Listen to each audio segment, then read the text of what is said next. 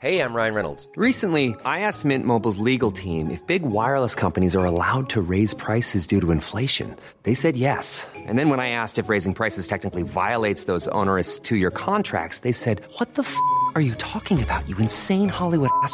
So to recap, we're cutting the price of Mint Unlimited from $30 a month to just $15 a month. Give it a try at mintmobile.com slash switch. $45 upfront for three months plus taxes and fees. Promo rate for new customers for limited time. Unlimited more than 40 gigabytes per month. Slows. Full terms at mintmobile.com. Nous sommes en guerre. Moi, moi, je, personnellement, je m'étouffe. Accélère Accélère Ils sont aux ordres du pognon Faut laisser la star tranquille.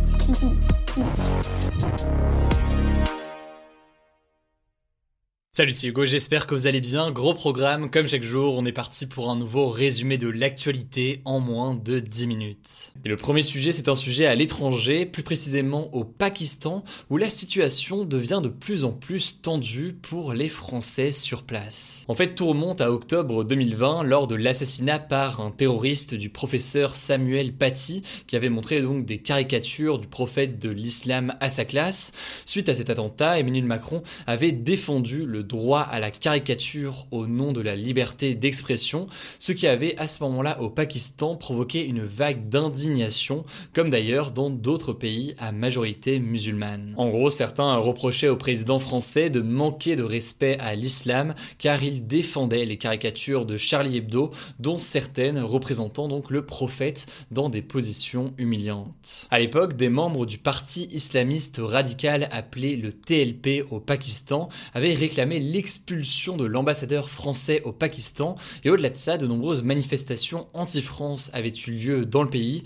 Il y avait même eu d'ailleurs un boycott des produits français. Alors en l'occurrence, le parti TLP n'est pas au pouvoir. Il est d'ailleurs considéré comme étant un parti extrémiste au Pakistan, mais ses membres sont très présents dans l'actualité et dans la rue. Donc depuis euh, quelques mois, ils avaient notamment menacé de continuer à organiser des manifestations anti-France si le gouvernement français persistait à soutenir Charlie Hebdo. Alors si on en reparle aujourd'hui, c'est parce que la situation s'est pas mal compliquée ces derniers jours. Le leader du parti a été euh, arrêté parce qu'il menaçait de faire de nouvelles manifestations pour demander l'expulsion de l'ambassadeur français. Donc la France est encore au cœur de cette polémique. Sauf que suite à cette arrestation du leader euh, du parti euh, TLP, eh bien il y a eu un mouvement important de ces soutiens du parti qui ont tout simplement en début de semaine bloqué les deux plus grandes villes du pays, Lahore et Karachi, aussi bloqué en partie la capitale, Islamabad. Plusieurs affrontements ont eu lieu entre la police et les manifestants, deux policiers sont même décédés cette semaine.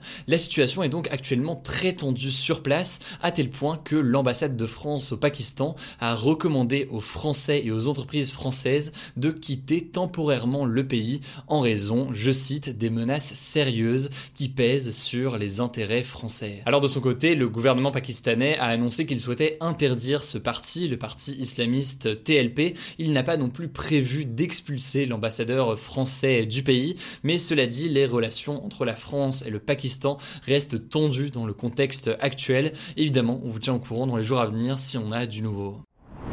Allez, on continue avec le suivi du jour et malheureusement ce n'est pas une bonne nouvelle. La France a dépassé aujourd'hui le seuil des 100 000 morts du coronavirus, un seuil qui avait déjà été dépassé depuis des semaines selon un institut, l'INSERM, qui a communiqué sur le sujet. Faut savoir que ce chiffre est historique car aucune épidémie n'avait fait autant de morts en France depuis la grippe espagnole en 1918 qui avait fait 200 000 décès. Or le truc c'est que on semble assister au fil des mois à une certaine banalité des chiffres de décès qui sont pourtant immenses. En fait, il y a un an, et vous vous en souvenez euh, peut-être, chaque soir vers 18h, euh, il y avait une conférence de presse où était annoncé notamment le nombre de décès du jour euh, dû au coronavirus. Et les chiffres à ce moment-là, pour une partie importante de la population, faisaient peur. Il y avait beaucoup d'émotions, de peur. Il y avait, c'est indéniable, une certaine sensibilité importante de la population face à ces chiffres. Mais ce qu'observe notamment Jocelyn Rode, qui est un enseignant-chercheur à l'EHESP et qui a été interrogé par le journal Le Monde, c'est que au fil des mois, la sensibilité d'une partie au moins des Français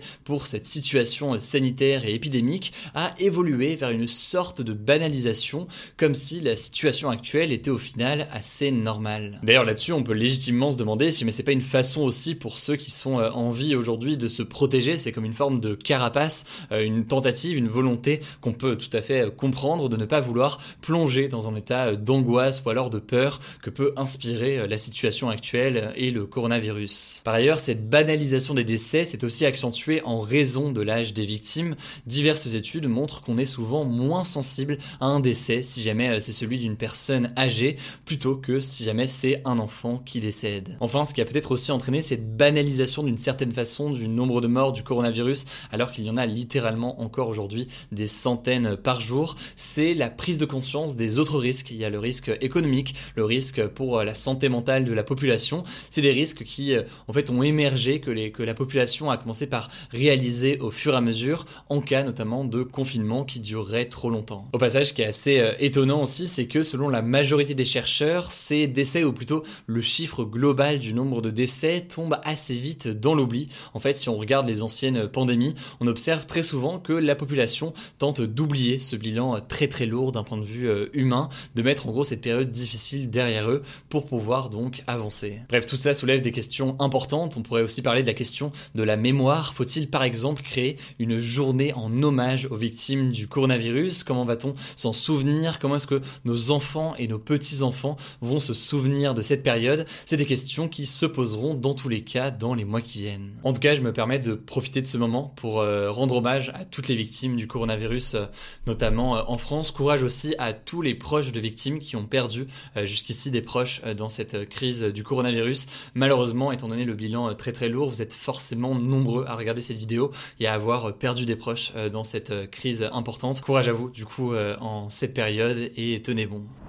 Dans l'actualité, en bref, aujourd'hui, d'abord, cette première info. Aujourd'hui, ça fait deux ans, jour pour jour, qu'a eu lieu l'incendie de la cathédrale Notre-Dame à Paris, qui avait donc détruit, vous le savez, une partie de Notre-Dame. Pour l'occasion, Emmanuel Macron, la maire de Paris, Anne Hidalgo, mais aussi la ministre de la Culture, Roselyne Bachelot, se sont rendus sur les lieux, notamment pour visiter le chantier de reconstruction du monument. Alors, grâce au don de 833 millions d'euros qui ont été faits pour restaurer la cathédrale, la ministre a assuré que Notre-Dame pourrait rouvrir en 2024, sachant qu'a priori, selon les dernières euh, discussions, eh bien Notre-Dame sera reconstruit à l'identique. Donc euh, après les chantiers, Notre-Dame ressemblera a priori plus ou moins au même Notre-Dame que l'on connaissait depuis des années. Deuxième info, toujours en France, le président de la République a annoncé la mise en place hier d'un forfait psy pour les enfants de 3 ans à 17 ans qui ont été donc affectés par euh, la crise du coronavirus. Concrètement, les enfants et les adolescents fragilisés par la crise vont pouvoir bénéficier gratuitement d'un forfait de 10 séances chez un psychologue pour enfants en montrant tout simplement l'ordonnance d'un médecin. Alors je vous en parle souvent, mais la santé mentale des jeunes est particulièrement impactée par la crise du coronavirus, d'où la mise en place d'ailleurs des chèques psy aussi il y a quelques mois pour les étudiants. Des chèques psy d'ailleurs qui pour les étudiants sont très contestés, ils sont jugés trop complexes dans leur mise en place et pas assez accessibles par beaucoup d'étudiants et de professionnels. On pourra d'ailleurs en reparler si ça vous intéresse dans les jours qui viennent. Enfin, dernière info importante pour terminer, le Parlement a définitivement adopté la proposition de loi sur la sécurité globale. On en avait beaucoup parlé, notamment parce que son article 24 avait fait euh, polémique. Alors en l'occurrence, il a été euh, réécrit, mais il pénalise toujours la diffusion jugée malveillante de l'image de policiers. Du coup, la gauche a annoncé vouloir saisir le Conseil constitutionnel pour voir si ce texte de loi est compatible avec la Constitution, donc avec la loi suprême du pays. On en reparlera là aussi du coup dans les jours qui viennent pour en savoir plus. Voilà, c'est la fin de ce résumé de l'actualité du jour. Évidemment, pensez à vous abonner pour ne pas rater le suivant, quelle que soit d'ailleurs l'application que vous utilisez pour m'écouter. Rendez-vous aussi sur YouTube et sur Instagram pour d'autres contenus d'actualité exclusifs. Écoutez, je crois que j'ai tout dit, prenez soin de vous et on se dit à très vite.